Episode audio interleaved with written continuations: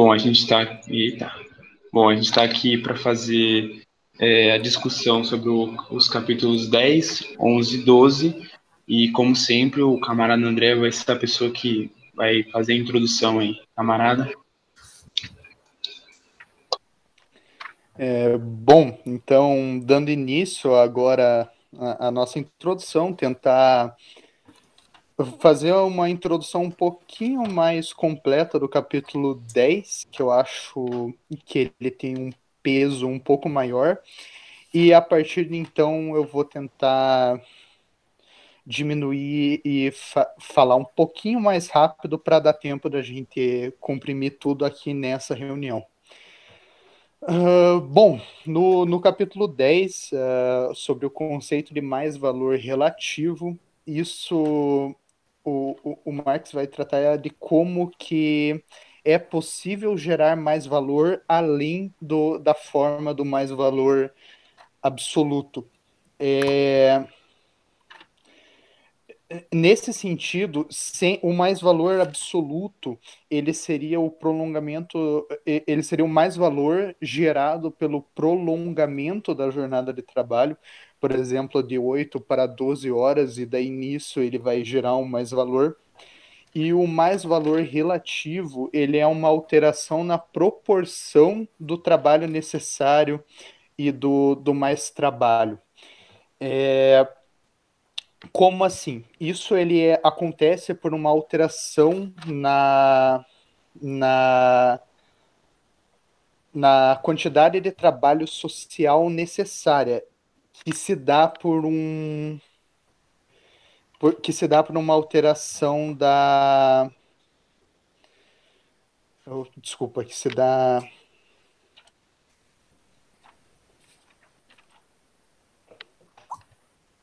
Alô? Eu acho que eu, eu não, desconectei meu microfone. Não, não tá eu, eu né? desconectei meu microfone aqui. Tá, é, é, enfim, é, ele se dá para uma alteração da, pela, da força de trabalho produtiva. É, essa seria uma palavra-chave nesse capítulo, que é a elevação da força produtiva que gera uma alteração no processo de trabalho, reduzindo a quantidade de trabalho social necessária para a produção da mercadoria.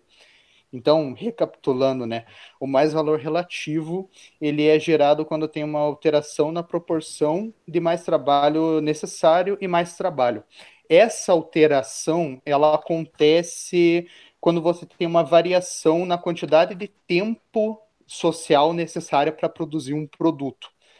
É, na página 390 tem, tem um exemplo interessante que ele vai dizer que ao mais valor obtido pelo prolongamento da jornada de trabalho, eu chamo de mais valor absoluto, ao mais valor que, ao contrário, deriva da redução do tempo de trabalho necessário e da correspondente alteração na proporção entre as duas partes da jornada de trabalho, chamo de mais valor relativo.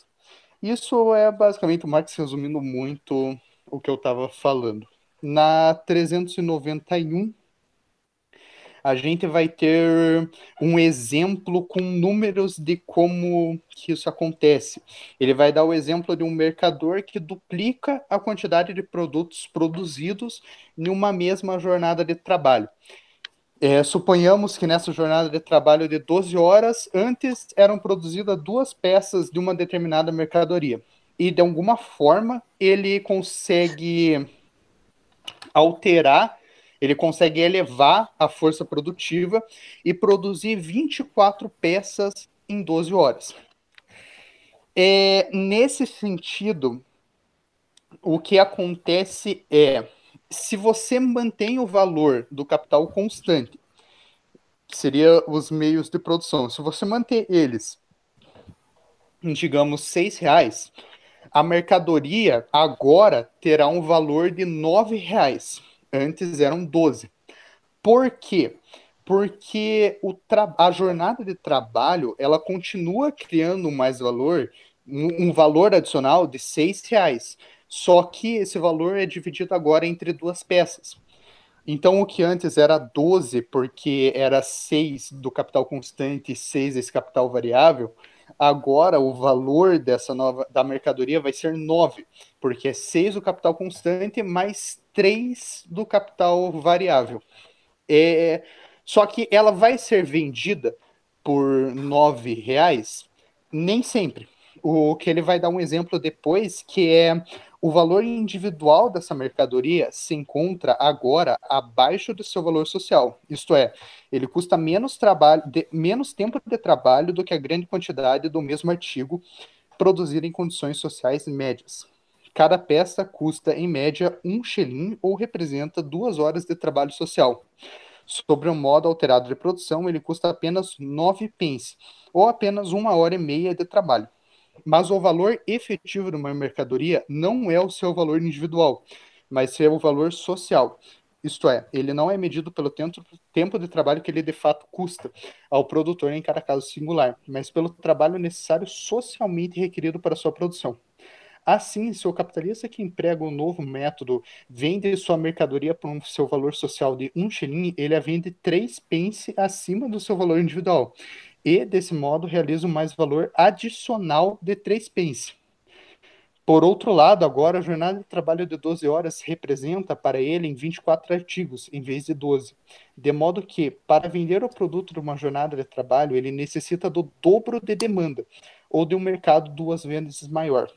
Mantendo-se inalteradas as demais circunstâncias, suas mercadorias só conquistarão uma fatia do, maior do mercado por meio da contração de seus preços eles ele as venderá, por isso, acima do seu valor individual, porém abaixo do valor social, digamos por 10 pence cada uma. Desse modo, ele ainda obtém um de cada produto um, mais valor adicional de um penny.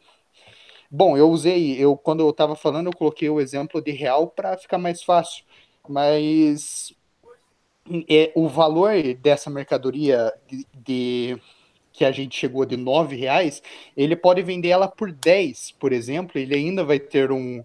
Ele vai estar tá vendendo abaixo do, do valor social da mercadoria, mas acima do, do valor de que ela foi produzida. Isso vai é, é uma resposta à contradição do Kesney, que, como, como Marx aponta, ele é um dos fundadores da, da economia política, e a, a, contradição que ele aponta é por que, que se, se, o capitalista que ganha de vender produtos, por que, que a intenção dele é abaixar o máximo possível o valor do produto? Tipo, é, o, o interessante não seria ele sempre só vender mais caro? Sempre aumentar o valor? É, e coisa que quando esse cara perguntava para os colegas dele, o Marx fala, ele atormentava os caras, porque eles não sabiam responder isso. E o Marx ele aponta ele aponta isso, é, ele aponta a resposta para essa contradição, que o valor absoluto da mercadoria é por si mesmo indiferente para o capitalista que a produz, pois a este só interessa o mais valor nela incorporável e realizado na venda. A realização do mais-valor traz consigo necessariamente a reposição do valor adiantado. Ora, como o mais-valor relativo aumenta na proporção direta do desenvolvimento da força produtiva do trabalho, ao passo que o valor das mercadorias cai na proporção inversa desse mesmo desenvolvimento, e como, portanto, o mesmo processo barateia as mercadorias e aumenta o mais-valor nelas contido, temos a solução do enigma de por que o capitalista, cuja única preocupação é a produção de valor de troca, esforça-se continuamente para diminuir o valor de troca das mercadorias. É, acho que seria. Esse é o capítulo que eu teria mais o que falar, um pouco mais extenso, mas, enfim, no capítulo 11, sobre a cooperação, ah, logo no começo a gente tem tem, tem uma, uma resposta para algo que o Marx está utilizando em outros pontos, que seria a média do, do trabalho, que ele vai dizer que o trabalhador, o, o trabalho objetivado em valor é trabalho de qualidade social média, e, portanto, a exteriorização de uma força de trabalho média. Mas uma grandeza média só existe como média de diferentes grandezas individuais da mesma espécie. Em cada ramo da indústria, o trabalhador individual, Pedro ou Paulo, difere mais ou menos do trabalhador médio.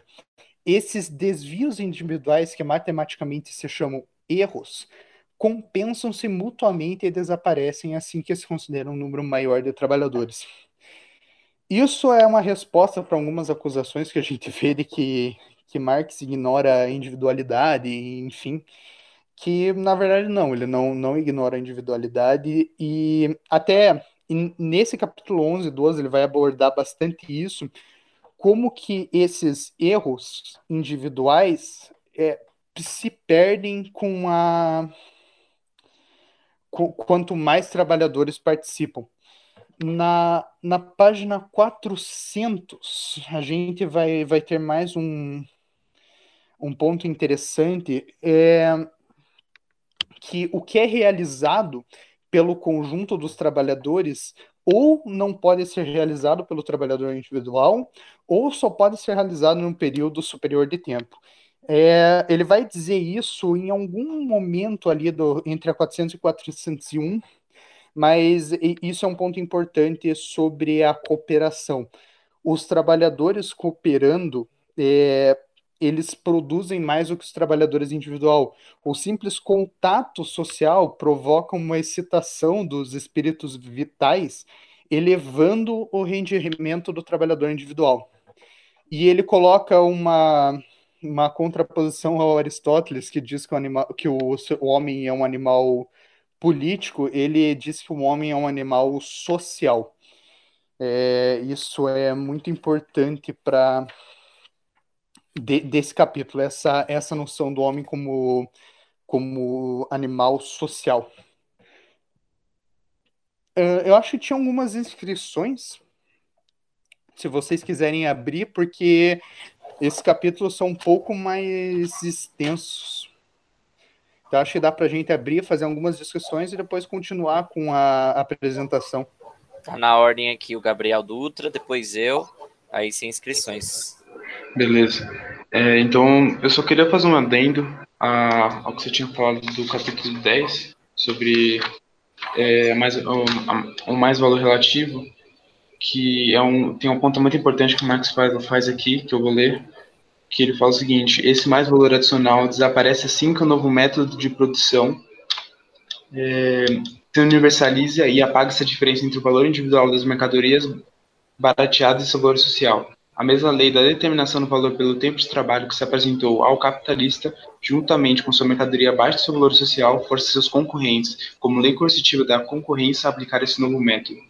Ou seja, quando você, através do, da, do aumento da, da força produtiva da sua produção, você consegue baixar o preço da, da mercadoria e aplicar o, a, meio que um método mais, do mais valor relativo, você aumenta sua mais, valia, seu mais valor através do aumento da força produtiva, você força seus concorrentes a adotarem o mesmo método e assim, é, como fenômeno social, toda a concorrência, através do que ele chama de lei coercitiva, adota o seu método e o, o, o trabalho socialmente necessário para produzir essas mercadorias acaba baixando. E é, era mais ou menos isso mesmo, só esse apontamento que eu acho importante, que anteriormente ele falou sobre como, é, para entender a, a, a, competitividade no capitalismo, é necessário entender suas particularidades dentro de cada produção, ou seja, a, a produção individualmente, para depois passar para o caráter universal, que é a competição, é, você precisa entender é, essas particularidades. E eu acho interessante como ele articula esse, esse mais valor dentro do contexto da competição capitalista. E agora o Rafael. É, eu só queria falar que o legal do livro é que a gente vai desmontando a fantasia liberal né, das coisas. Né? Porque o Marx, nesse capítulo, como apontou o André, ele fala sobre essa questão do o cara não está preocupado do valor, se ele vende mais ou vende menos. Ele está preocupado em aumentar a mais-valia. Quanto mais ele extrai, quanto mais barato fica o produto, menos trabalho necessário é, é precisa para ser se você tirar da mercadoria, e mais ele lucra.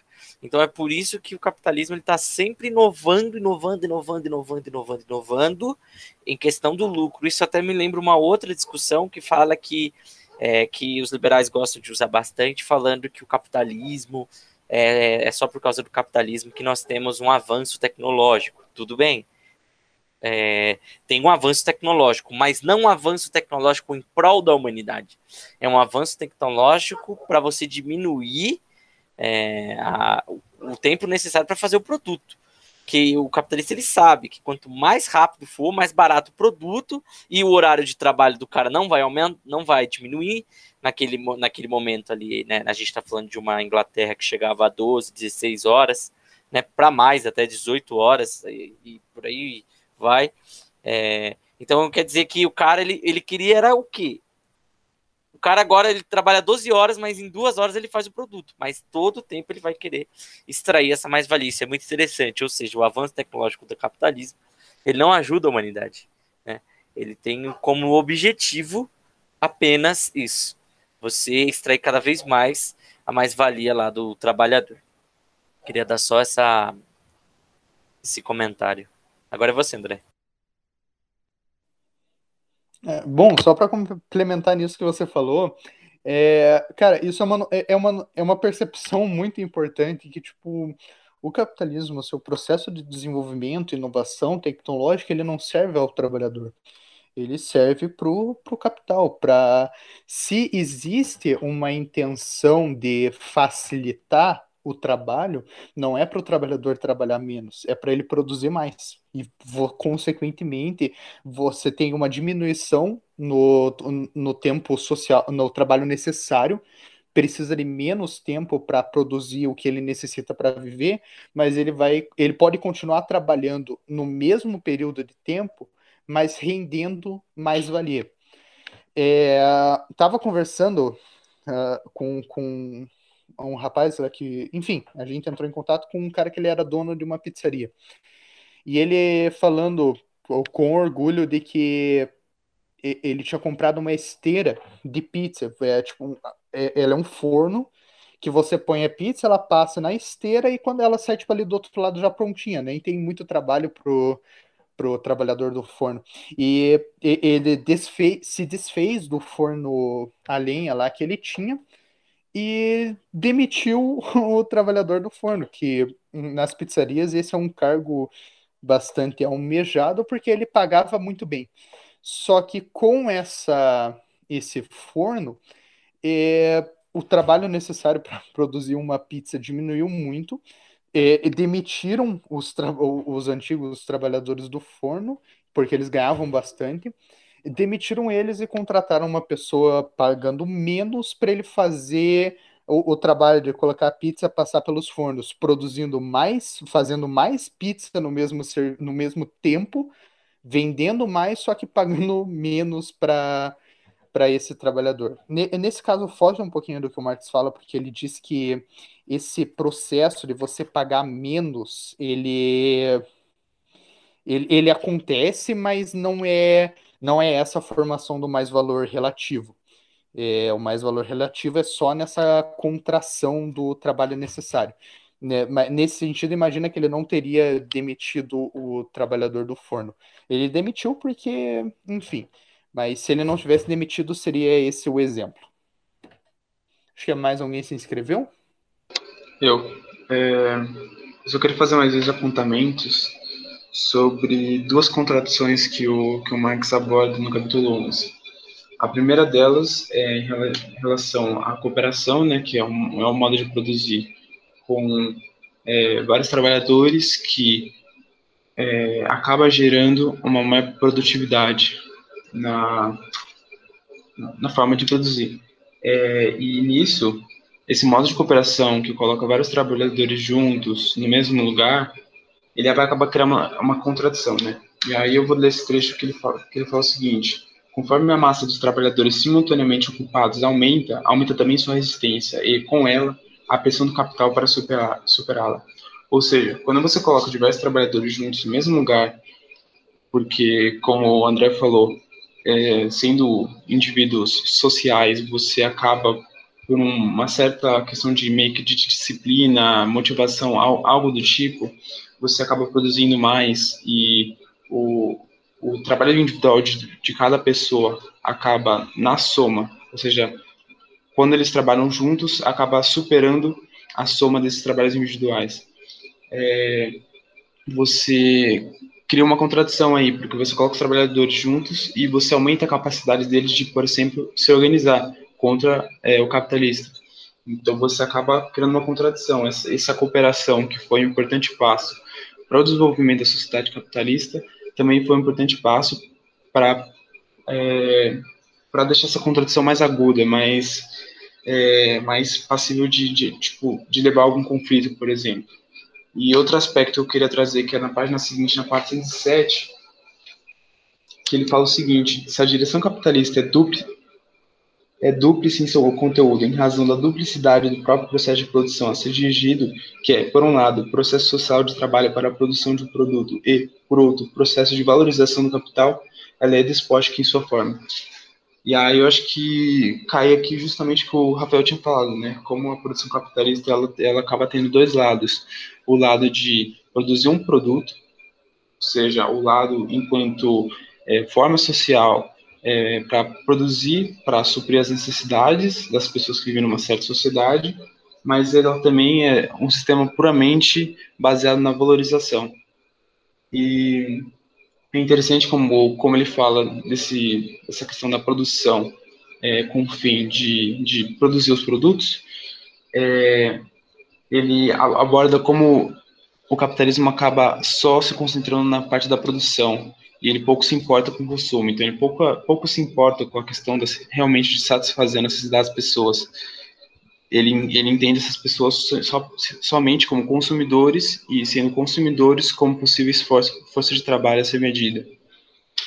E isso porque ele enxerga como principal a valorização do capital.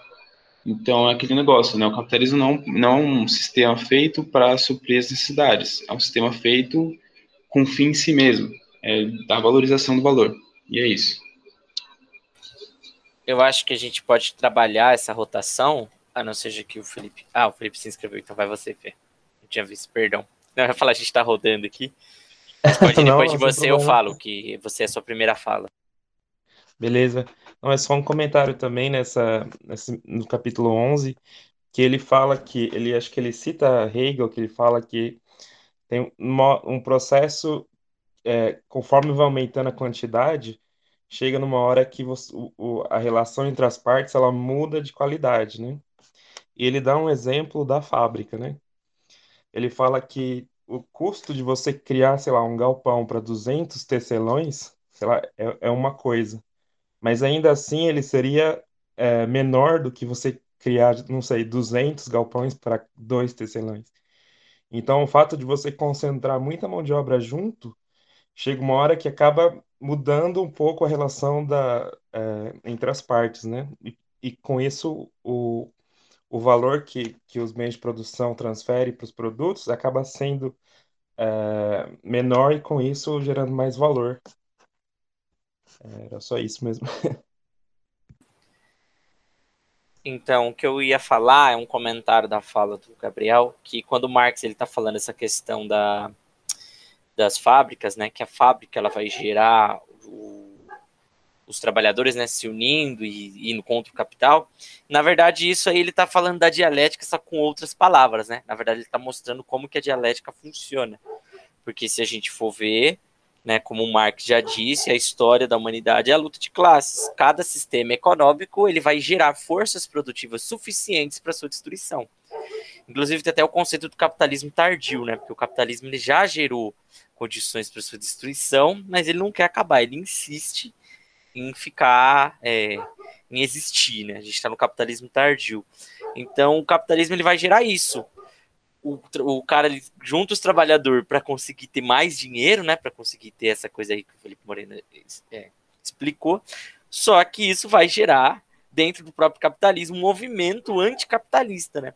Inclusive o capitalismo ele é tão assim que ele vai, as suas contradições são muito grandes, né? São muito fortes tem crise, tem isso, tem aquilo, porque ele não consegue se acertar. Já tem aquela de que ele é um sistema que trabalha com uma infinidade de recursos, é, num planeta que os recursos são finitos, né? Já, já é por aí.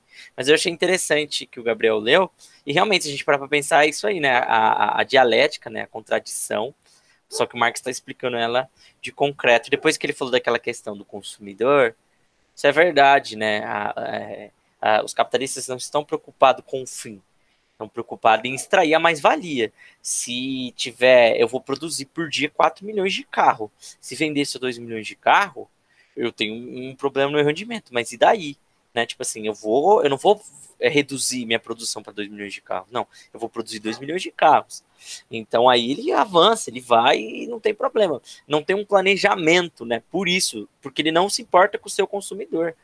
Né? Isso até a gente derruba aquele outro mito liberal que fala que não, se você deixar o mercado livre, é, essa empresa aqui ela vai falir porque as pessoas não vão comprar o produto dela porque as pessoas não vão gostar e vão comprar o produto, ou seja, da meritocracia. Isso não existe.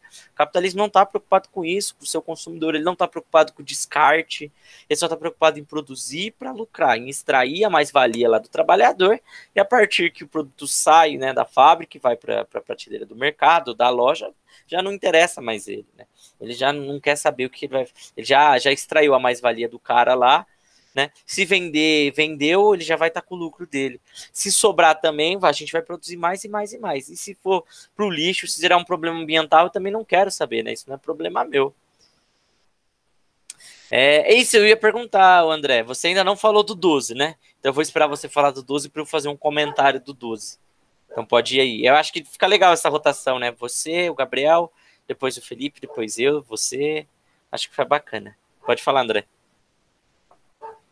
É, bom, só contribuindo no que você acabou de falar, é aquilo que o Marx há algum tempo ele falou, né? O lema de todo capitalista, de toda nação capitalista é depois de mim o dilúvio. Ah, mas vai ter problema ambiental, mas tá, tá todo mundo morrendo, mas foda-se, não é problema meu. É, bom, então, é, eu vou tentar ser um pouquinho mais rápido agora na apresentação do 12, porque eu, nossa, me, me alonguei demais, me perdi, enfim. No capítulo 12, ele vai, ele vai falar sobre a divisão do trabalho e a manufatura. Uh, a manufatura ela surge como um agrupamento de trabalhadores de diversos ofícios autônomos. É, o, o capitalista ele vai empregar um, um, um curtidor de couro, um, um, um pedreiro, enfim, que, que antes eles realizavam ofícios, ofícios é, mais amplos, ele vai empregar todos eles em uma mesma fábrica para fazer um, um, determinado produto. O, o Marx usou o exemplo de uma carroça. É, só que isso, depois, com o tempo, é, é, essa divisão do trabalho de fazer um trabalhador que vai fazer o vai polir o prego, o outro que vai pregar, o outro que vai é, que vai colocar o couro na, na, na carruagem, um outro que vai colocar as rodas, enfim, isso ele faz com que, com o passar do tempo, esse, é, é, esse modo faz com que o trabalhador perca o amplo escopo do seu trabalho e solidifica a sua operação como função de trabalho. É, então, antes esse trabalhador que fazia um, um ofício completo, a, ele vai se perdendo na operação. A operação que eu, que eu digo é, por exemplo, pregar o prego na, na carruagem, e isso vai gerando essa função. Você vai ter o pregador de, fe, de prego na carruagem. E esse amplo escopo do trabalho, do trabalho se perde e ele vai cada vez mais se solidificando em funções específicas. É, nesse sentido, na 413, o Marx ele vai explicar é, o, o, correto entendimento de, da manufatura. Ele vai dizer: para o correto entendimento da divisão do trabalho na manufatura, é essencial aprender os seguintes pontos. Primeiramente, a análise do processo de produção em suas fases particulares coincide plenamente, plenamente com a decomposição de sua atividade artesanal em suas diversas operações parciais. Composto ou simples, a execução permanece artesanal e, portanto, continua a depender da força, da destreza, da rapidez e da precisão do trabalhador individual no manuseio do seu instrumento. O trabalhador artesanal permanece sendo a base esta base técnica limitada exclui uma análise verdadeiramente científica do processo de produção, pois cada processo parcial que o produto percorre tende a ser executável como trabalho parcial artesanal. É justamente porque a habilidade artesanal permanece como a base do processo de produção que cada trabalhador passa a dedicar-se exclusivamente a uma função parcial, e sua força de trabalho é então transformada em órgão vitalício dessa função parcial. Por fim, essa divisão do trabalho é um tipo particular da cooperação, e várias de suas vantagens resultam na essência geral da cooperação e não de sua forma particular. Uh, isso é, é, é, importante porque a gente, como que é, a gente tem que perceber por que, que isso é vantajoso? O, o Marx ele vai falar um pouquinho mais lá para frente, eu acho. É, enfim, ele vai, vai dizer, acho que está na 428, se eu não me engano. Ou ele já falou e eu acabei passando. Mas, enfim, o, um, um trabalhador individual, ele vai. O rendimento dele né, na cooperação vai ser maior. É, por, por quê? Um ponto importante que ele vai desenvolver nesse capítulo é que o, o produto de cada trabalhador individual nesse sistema de, de, dessa cooperação, ele é o produto, ele é a matéria-prima do outro trabalhador. Por exemplo, se você tem um, um fazedor de prego e um polidor de prego, para você ter o que o segundo fazer, o primeiro tem que estar tá produzindo. E nisso, o que antes, um só, por exemplo, se você tem um, um, um você tem um cara que, que ele é especializado em fazer carruagem, antes ele fazia uma carruagem por dia, ele fazia essas duas funções, de fazer o prego e polir o prego. Só que depois, e, e isso ele produz muito pouco. Ele produz é, menos do que vários trabalhadores fazendo várias coisas é, esse processo, essa divisão do trabalho, ela é mais rentável nesse sentido. É, na 415, ele vai falar algo que é a produtividade do trabalho depende não só da virtuosidade do trabalhador, mas também da perfeição de suas ferramentas. Ferramentas do mesmo tipo, como instrumentos para cortar, perfurar, pilar, bater, etc., são utilizados em diversos processos de trabalho. E no mesmo processo de trabalho, o mesmo instrumento serve para, para diferentes operações. Mas assim que as diferentes operações de um processo de trabalho são dis dissociadas umas das outras, e cada operação parcial adquire nas mãos do trabalhador parcial a forma mais adequada possível e, portanto, exclusiva, torna-se necessário modificar as ferramentas que anteriormente serviam para outros fins diversos. É, isso vai no sentido de que por exemplo, como eu estava falando antes, um, um, trabalhador que faz carruagem sozinho, ele faz uma carruagem por mês, digamos, e, se ele tem um martelo, ele tem um martelo. E, e ele vai usar isso para o que for necessário. Só que, por exemplo, para forjar o, o prego, é preciso ter um martelo maior. Para você pregar o prego, é melhor você ter um, um martelo que seja um pouquinho menor. E só que o, o, trabalhador individual lá na, na oficina dele, ele não tem necessariamente uma, ele não tem uma necessidade disso.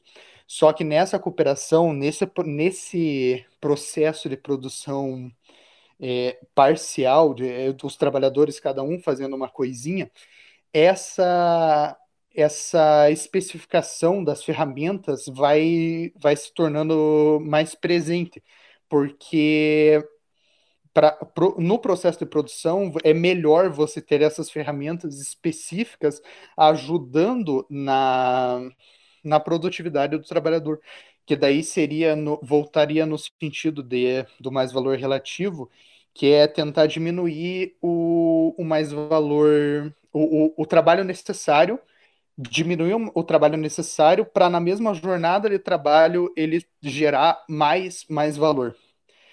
É, enfim, nessa citação que, que o Marx falou, algo que um, um, colega, alguém que eu aprendo muito com ele sobre diversas coisas, que ele me fala, ferramenta certa para o trabalho certo. Isso isso se desenvolve bastante nesse, nesse processo de, de produção. Bom, na página 419, nós temos duas, é, eu pelo menos considero duas citações importantes, que uh, quando observamos a oficina como um mecanismo total, vemos que a matéria-prima encontra-se simultaneamente em todas suas fases de produção. Como uma parte de suas muitas mãos munidas de instrumentos, o trabalhador coletivo, resultado da combinação de trabalhadores é, detalhistas, puxa o arame ao mesmo tempo que, com outras mãos e outras ferramentas, o estica, com outras o corta, o aponta, etc. De uma sucessão temporal, os diversos processos graduais se convertem em uma justa posição espacial, Disso resulta o fornecimento de mais mercadorias acabada no mesmo espaço de tempo. Basicamente, aqui é o Marx é, sintetizando aquilo que eu estava falando de por que, que os trabalhadores, o trabalhador coletivo, ele produz mais que o trabalhador individual. E era aqui que ele estava, que era o que eu estava tentando explicar sobre o, o, processo, o que está na mão de um, o, o a, a matéria-prima de um é o resultado do trabalho do, do outro. É, enfim, na, a segunda citação é: por ser o produto parcial de cada trabalhador parcial apenas um grau particular de desenvolvimento do mesmo artigo, cada trabalhador ou grupo de trabalhadores fornece ao outro sua matéria-prima. No resultado do trabalho de um está o ponto de partida para o trabalho de outro. Assim, um trabalhador é, ocupa diretamente o outro. O tempo de trabalho necessário para se obter o efeito útil visado em cada processo parcial é fixado conforme a experiência e o mecanismo inteiro da manufatura repousa sobre o pressuposto de que, em dado tempo de trabalho, obtém-se um dado resultado. É, é nesse sentido que eu estava tentando explicar, e que o Marx coloca muito melhor, mas é por isso que esse, esse processo ele é mais lucrativo, ele produz mais do que o outro. E por isso que ele é almejado, pra, porque diminuindo o tempo de trabalho necessário, numa mesma jornada de trabalho, você consegue mais, mais valia. É, acho que agora, para finalizar, tentar apurar um pouco, que a gente já, tá, já me delonguei demais, me perdi um monte de ponto, enfim.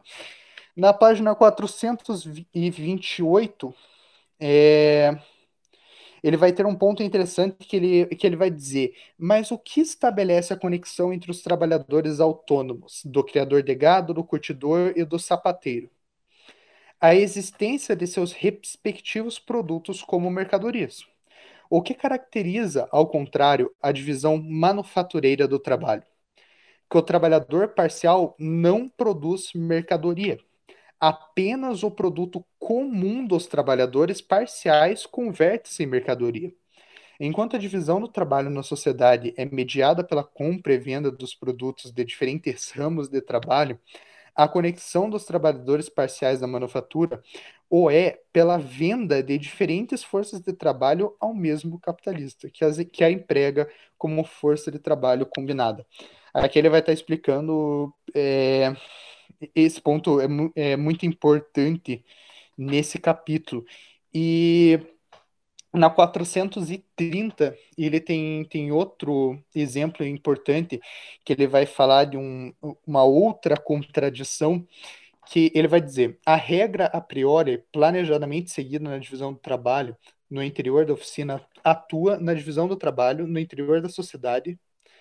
Opa, a regra a priori e planejadamente seguida na divisão do trabalho no interior da oficina atua na divisão do trabalho no interior da sociedade apenas a posteriori, como necessidade natural interna muda que controla o arbítrio desregrado dos produtores de mercadoria e pode ser percebida nas flutuações barométricas dos preços do, do mercado.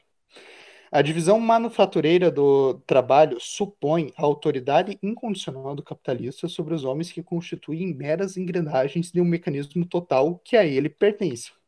A divisão social do trabalho confronta produtores autônomos de mercadorias que não reconhecem outra autoridade senão a da concorrência, da coerção que sobre eles é exercida pela pressão dos seus interesses recíprocos. Assim como no reino animal, o, o estado de guerra de todos contra todos preserva em maior ou menor grau as condições de existência de todas as espécies. Por essa razão, a consciência burguesa que festeja a divisão manufatureira do trabalho, a anexação vitalícia do trabalhador a uma operação detalhista e a subordinação incondicional dos trabalhadores parciais ao capital como uma organização do trabalho que aumenta a força produtiva, é a mesma consciência que denuncia com igual alarde todo e qualquer controle e regulação social consciente do processo social de produção como um ataque aos invioláveis direitos de propriedade, liberdade e à genialidade autodeterminante do capitalista individual. É muito característico que os mais entusiasmados apologistas do sistema fabril não saibam dizer nada mais ofensivo contra toda a organização geral do trabalho social, além de que ela transformaria a sociedade inteira numa fábrica. É, enfim, ah, faltam alguns pontos, mas acho que é, dá pra gente abrir para discussão, que eu tô, hoje eu tô, tô complicado. Não, André, suas contribuições são interessantes. Eu acho que fica até legal para quem escuta depois, é, porque você fala a página certinho. Então, a pessoa que estuda, que lê e não acompanha as reuniões, ela pode pegar lá, né? o, livro e ir lendo as páginas. Eu acho isso muito legal. O que eu queria anotar também é que o Marx, não sei se eu entendi errado, né? Ele não é contra é, essa divisão, ele é contra essa divisão que vai gerar o lucro pro capitalista, né? Que o, o capitalista ele divide esse trabalho para gerar lucro, né? Para ele vai roubar o trabalho das pessoas, né? E eu acho que aqui é, um, é uma introdução, é um nascimento da alienação do trabalho, né? Porque ele diz que, olha, antes o cara demorava, mas ele sabia as coisas, né? Ele entendia. Então, tipo assim, ah, o cara que fazia carruagem, ele era dotado de vários conhecimentos para montar uma carruagem. Por mais lento que fosse, né? É, ele tinha o tempo para ele, porque ele não trabalhava com um capitalista. Isso eu acho que a gente está falando lá do, do, começo do capitalismo, na Idade Moderna, lá das manufaturas, as, as guildas, né, as, as, as guildas de corporações, os ofícios, as guildas de, dos ofícios, mas que essa divisão do trabalho ele vai, em, é, vai deixar o trabalhador bruto, vai embrutecer ele, vai deixar ele burro, porque ele não vai aprender mais nada, ele vai viver para aquela função. E a gente está falando de funções de o cara ir lá e apertar um parafuso. Né? O cara vai lá e aperta o parafuso, ele faz um movimento, né? Faz o um movimento da chave de fenda. Então isso vai deixar o cara é, vai deixar ele, não vai, vai, vai deixar ele burro, vai deixar, vai deixar ele alienado, né? Então vai ser muito difícil essa divisão do trabalho, ela vai quebrar essa coisa de que antes a gente era muito inteligente, né? A gente era tipo, ah, conhecia essa arte, mas outras artes também, né? Conhecia isso, mas conhecia outras coisas também. E aí o Marx ele vai dar o exemplo de uma vila, né? Ele vai falar, olha, se é uma terra comunal, o trabalho ele é dividido, mas é para o bem comum.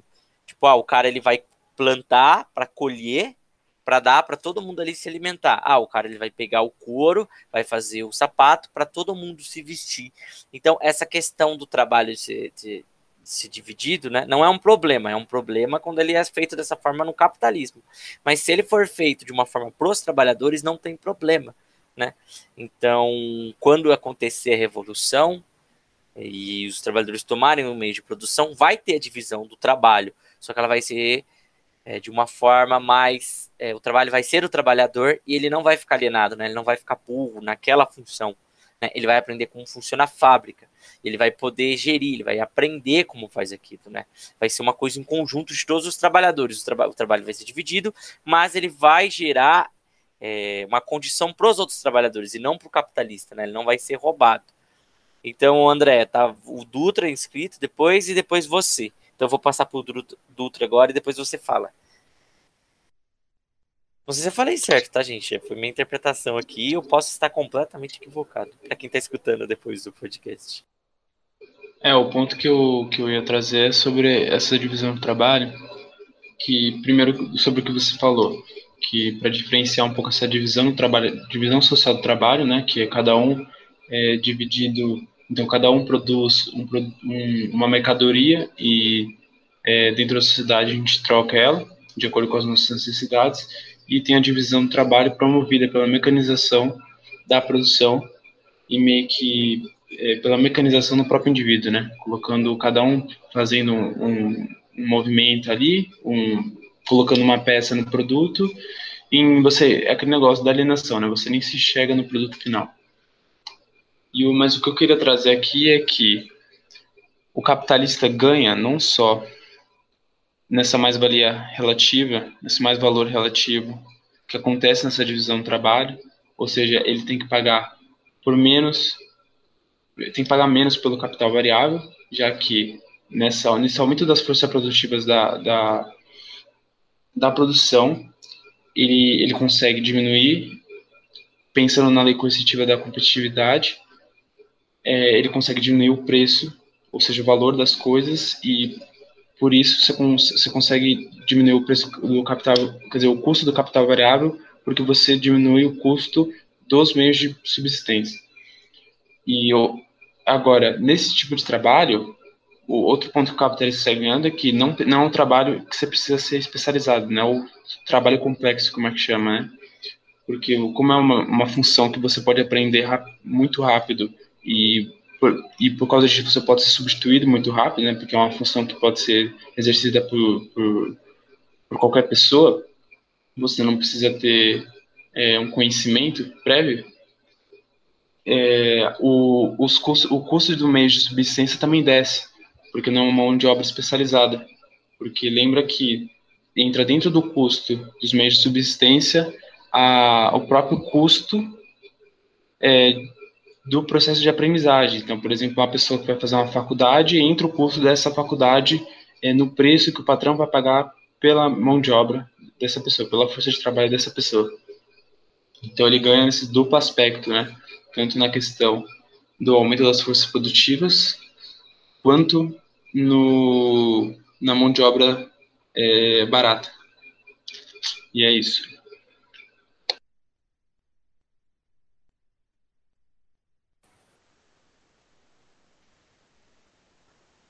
O André, você. Ué, você não vai mais.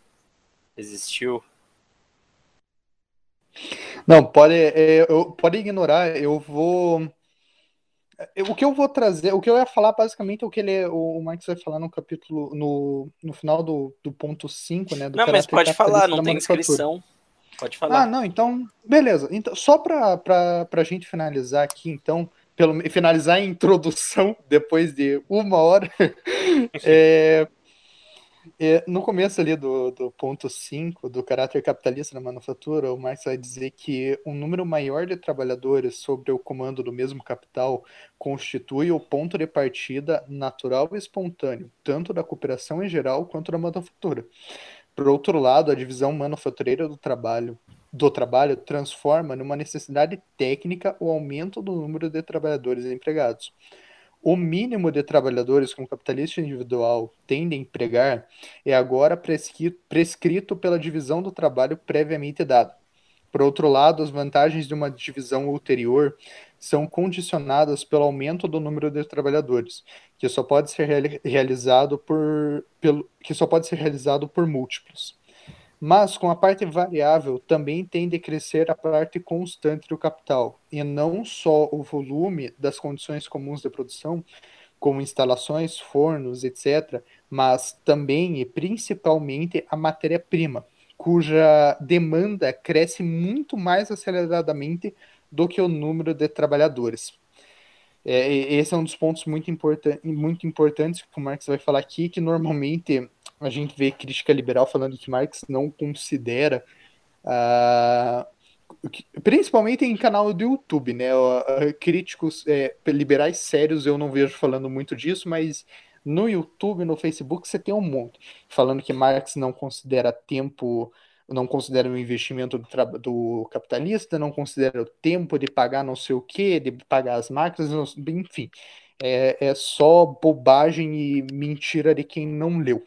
Mas, enfim, na página 438, é, antes disso, na verdade, aqui o, o Marx vai colocar um diálogo interessante com o Adam Smith, que ele vai falar sobre como o Adam Smith coloca, né, a imbecilização do, do trabalhador parcial.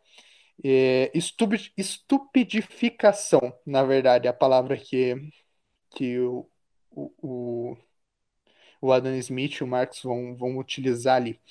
Mas, enfim, é, é esse é um diálogo importante para que você estava falando, uh, que é, é, essa noção que o Adam Smith vai, vai propor é, anteriormente de que a mente da grande maioria dos homens desenvolve-se necessariamente a partir e por meio de suas ocupações diárias. Um homem que consome toda a sua vida na execução de umas poucas operações simples não tem nenhuma oportunidade de exercitar sua inteligência. Ele se torna, em geral, tão estúpido e ignorante quanto é possível a uma criatura humana. É bastante arrogante de dizer, mas enfim, vamos, vamos deixar o, o, o liberal quieto por enquanto. Na página 438, ele vai, só para finalizar com uma citação do Marx, que ele vai dizer que a divisão manufatureira do trabalho cria, por meio da análise da atividade artesanal, das especificações dos instrumentos de trabalho, da formação dos trabalhadores parciais, do seu, do seu agrupamento e da combinação do, de um mecanismo total, a articulação qualitativa e a proporcionalidade quantitativa dos processos sociais de produção portanto, uma determinada organização do trabalho social, ao mesmo tempo em que, com isso, desenvolve-se uma nova força produtiva social do trabalho. É, acho que seria os pontos que eu queria fazer na apresentação. Acabei me delongando demais, me perdi em alguns pontos, mas enfim, seria falar sobre isso. Agora acho que a gente está aberto eu acho que foi válido. Eu acho até que ela perdeu um caráter de apresentação, mas não falo isso como uma crítica. Eu falo isso como foi bacana mesmo. Foram muitos capítulos, né? Foi muito extenso. Eu acho que não tinha como fazer de outro jeito. E ficou legal esse formato da gente dividir, discutir, porque já pensou, você fala isso do início ao fim. E uma hora, né? Praticamente, não tão uma hora assim. Mas aí é pra gente lembrar do que você falou lá no começo, ia ficar difícil. Mas ficou legal, ficou bacana, não ficou ruim, não. Eu ia falar agora, eu vou falar uma coisa aqui polêmica talvez que meus camaradas não concordem, mas eu, eu concordo com o que o Adam Smith fala, né? Pode parecer arrogância, né? Mas inclusive até o Marx ele vai falar disso depois, né? Ele vai falar que o trabalhador ele não consegue ler, ele não consegue ao teatro, ele não consegue fazer aquilo. Então essa divisão, essa, essa questão das jornadas de trabalho que a gente já falou, ela vai ser uma questão muito cruel para a classe trabalhadora, né? ainda mais nesse período, né? Era uma classe que ela não sabia ler, Inclusive, um dos primeiros socialistas a virem para o Brasil, ele queria fazer um trabalho de ensinar os trabalhadores aqui, de Santos, aqui da minha cidade, das Pedreiras. Ele falava: Olha, eu não consigo ensinar esses caras a ler porque é, eles trabalham X horas por dia e quando chegam à noite, é, eles não conseguem ficar sentados me ouvindo falar, né? Eles começam a, ele fala, eles começam, a pescar, né? Eles conseguem ficar de olho aberto. Então essa questão do que o capitalismo, né? Eu acho que o Adam Smith ele não faz essa crítica tipo de na questão tipo, olha que dó, ele faz tipo uma crítica, olha, eles ficam, né, embrutecidos, então a gente dá uma escola para eles, né? O Marx ele já leva para o outro lado, ele já leva para a questão do, olha, é a classe trabalhadora, ela fica imbecilizada, mas por culpa do capitalista, né? Porque o capitalista ele vai ele vai pegar o cara que tinha um puta de um trabalho, um puta de um conhecimento, vai transformar o cara que aperta o parafuso, no cara que corta não sei o que, no cara que puxa o fio lá na máquina de TA, né? E aí ele vai falar também aqui no, no, no, nesse capítulo, no capítulo 12, dessa questão de que o trabalhador não é mais o trabalho integral, né? Ele é a metade, ele é cortado.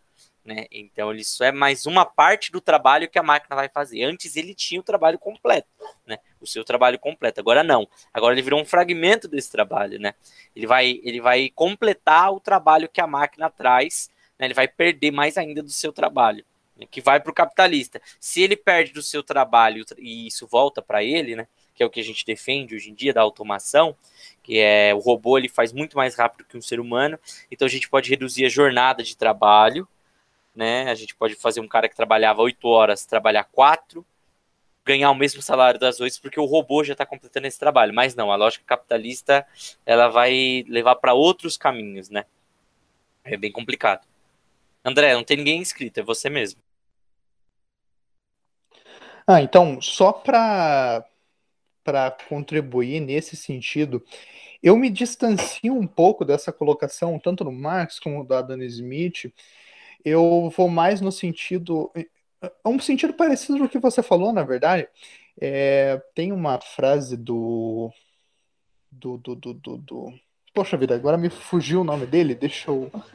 Cadê? Eu tenho um livrinho dele aqui. Como que é o nome dele? É, o Gramsci, Gramsci, Antônio Gramsci, não sei falar o nome desse cara.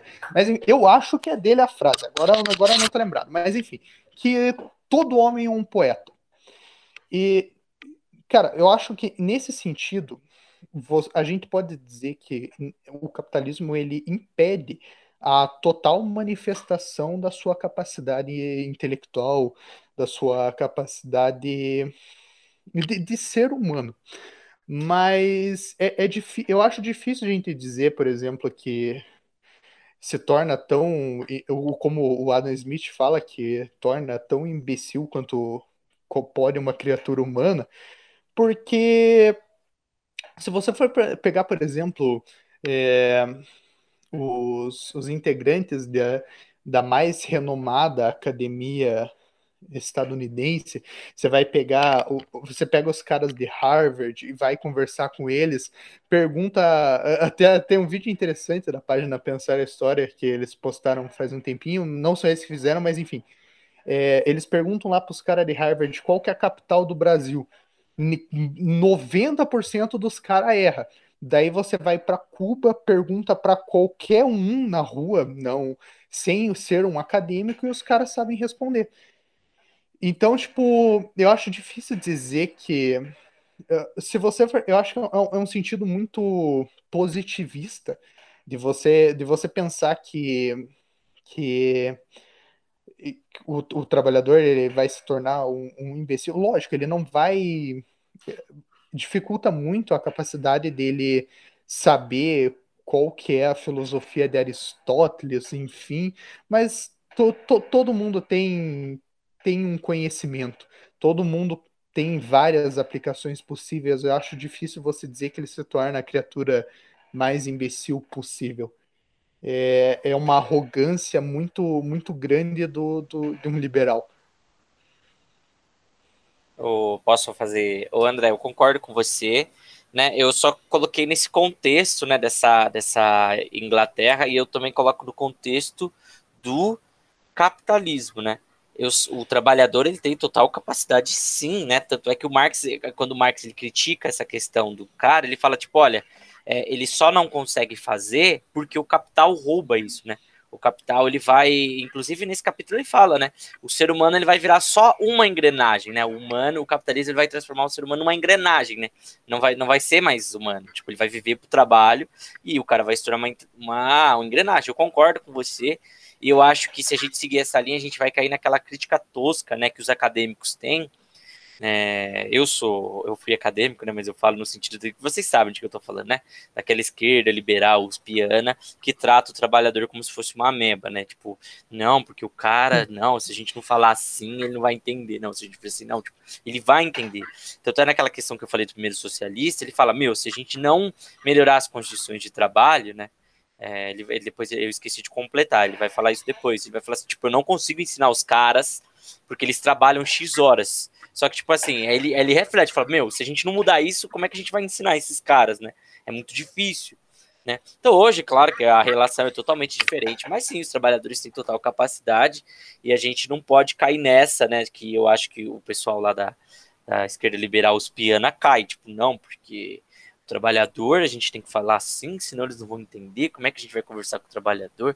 Mas dá uma raiva quando eu tô em qualquer coisa do partido, e aí as pessoas catam e falam assim, é, mandam pergunta, né? Ah, e como é que a gente convence as pessoas? Cara, Como que você vai convencer a classe trabalhadora? Olha para você, você é classe trabalhadora. Nós somos classe trabalhadora.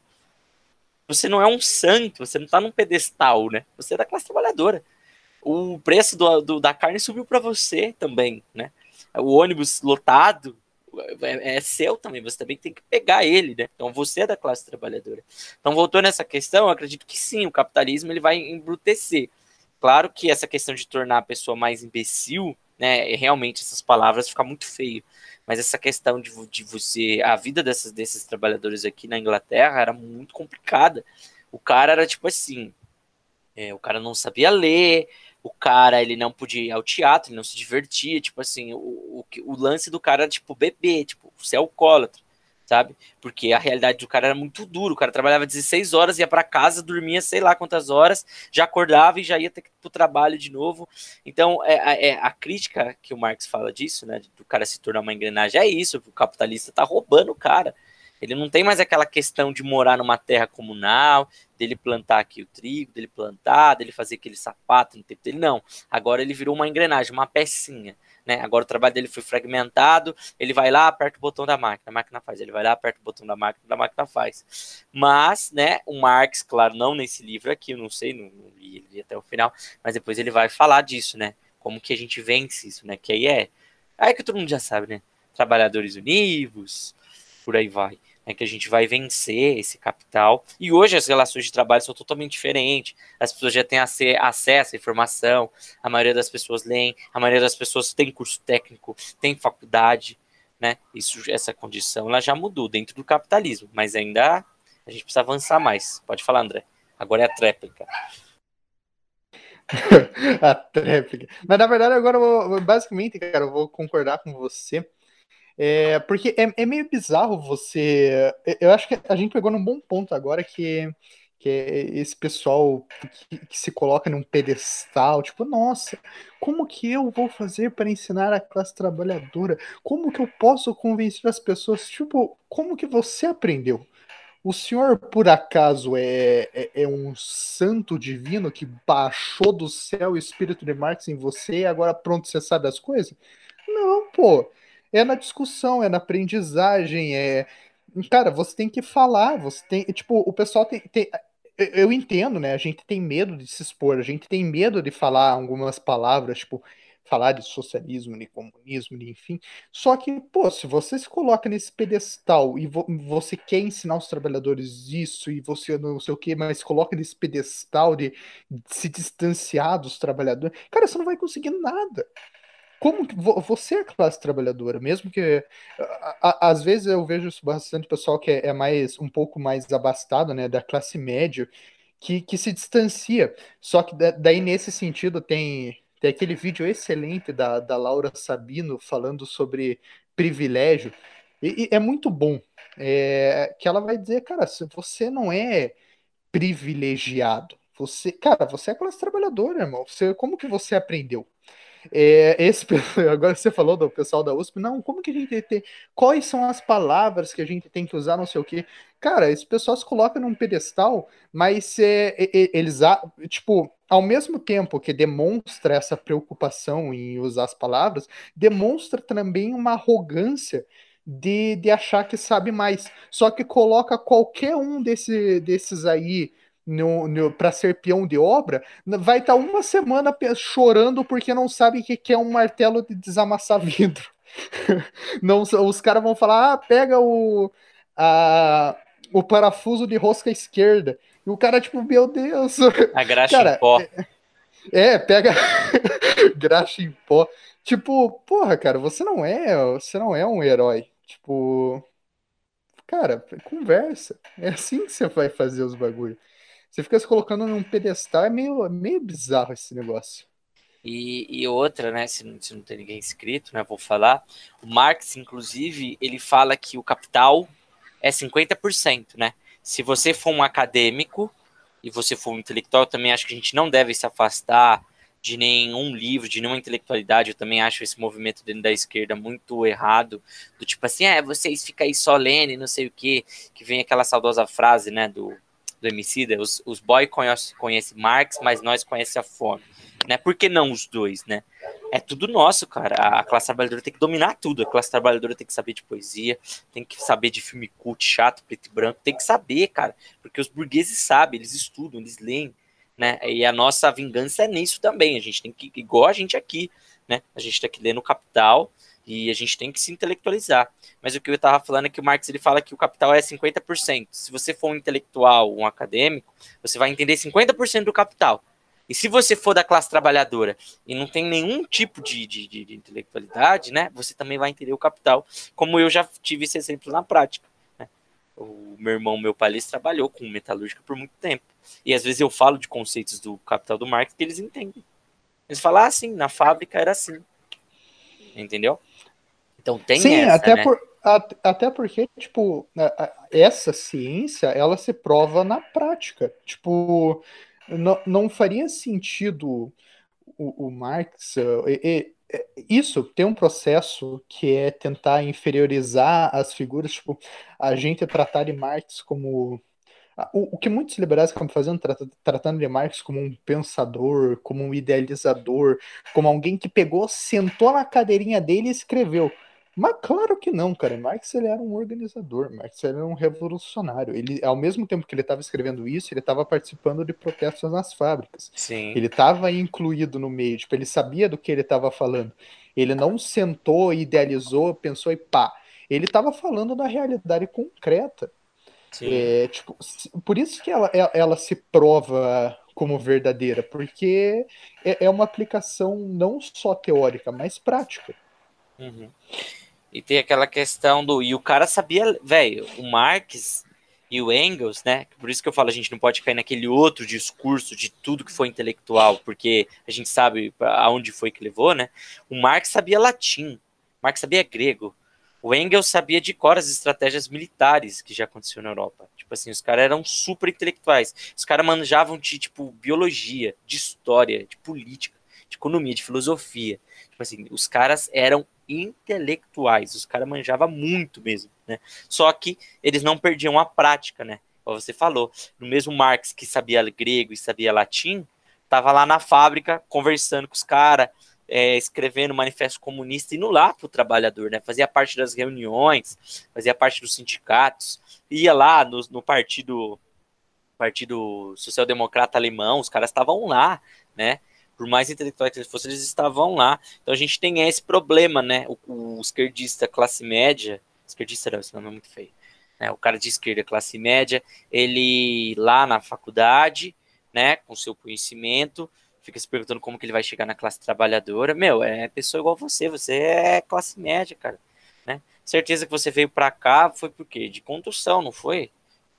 Não tem como você, você não tá tão distante assim das pessoas, né? Só você olhar a sua realidade, olhar ao redor, ver o que as pessoas têm para dizer.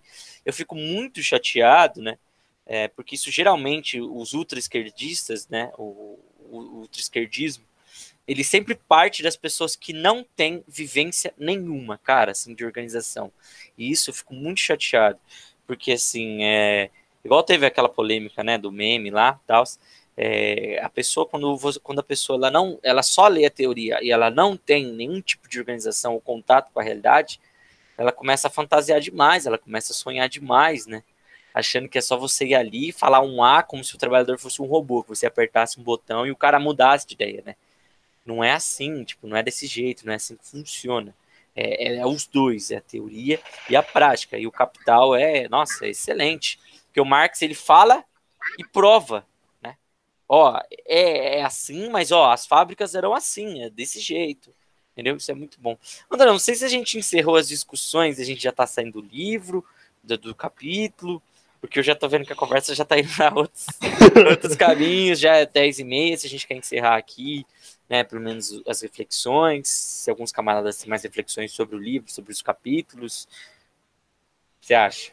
É, Bom, é, eu só complementando a tua fala, finalizar, é, pra, pelo menos agora, esse assunto, tipo, é bastante, vai bastante no sentido do que o Mao, Mao Zedong falava, da, de, de você fazer o trabalho prático também. De, o Marx, o Engels, todos fizeram. Esse é o trabalho revolucionário.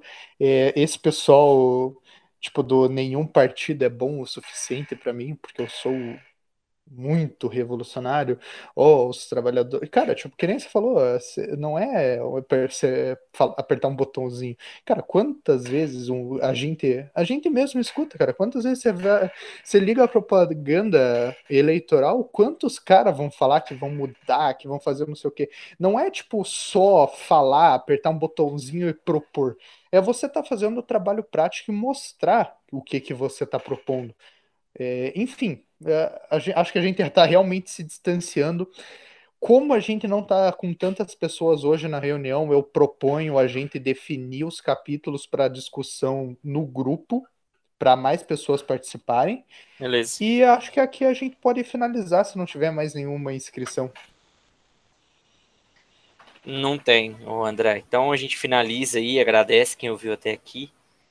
Eu já fico, já, Porra, já falo igual hoje eu me perdi apresentador. Um Não, André, foi bom, foi bom, de verdade, foi bom. Então quem ouviu até aqui, agradeço. Né? Eu sei que o Felipe Grel, se o Felipe Grel ouviu até o final, ele vai ouvir a gente citando ele aqui, vai falar lá no grupo. Eu ouvi vocês me citando. Tá? Mas, gente, é isso. Acho que a discussão já muito interessante hoje muito essa discussão. Tô vendo que o Capital não é um monstro, um bicho de sete cabeças, né? Ele é bem tranquilo quando a gente estuda, quando a gente debate. Parar de gravar aqui até a próxima semana.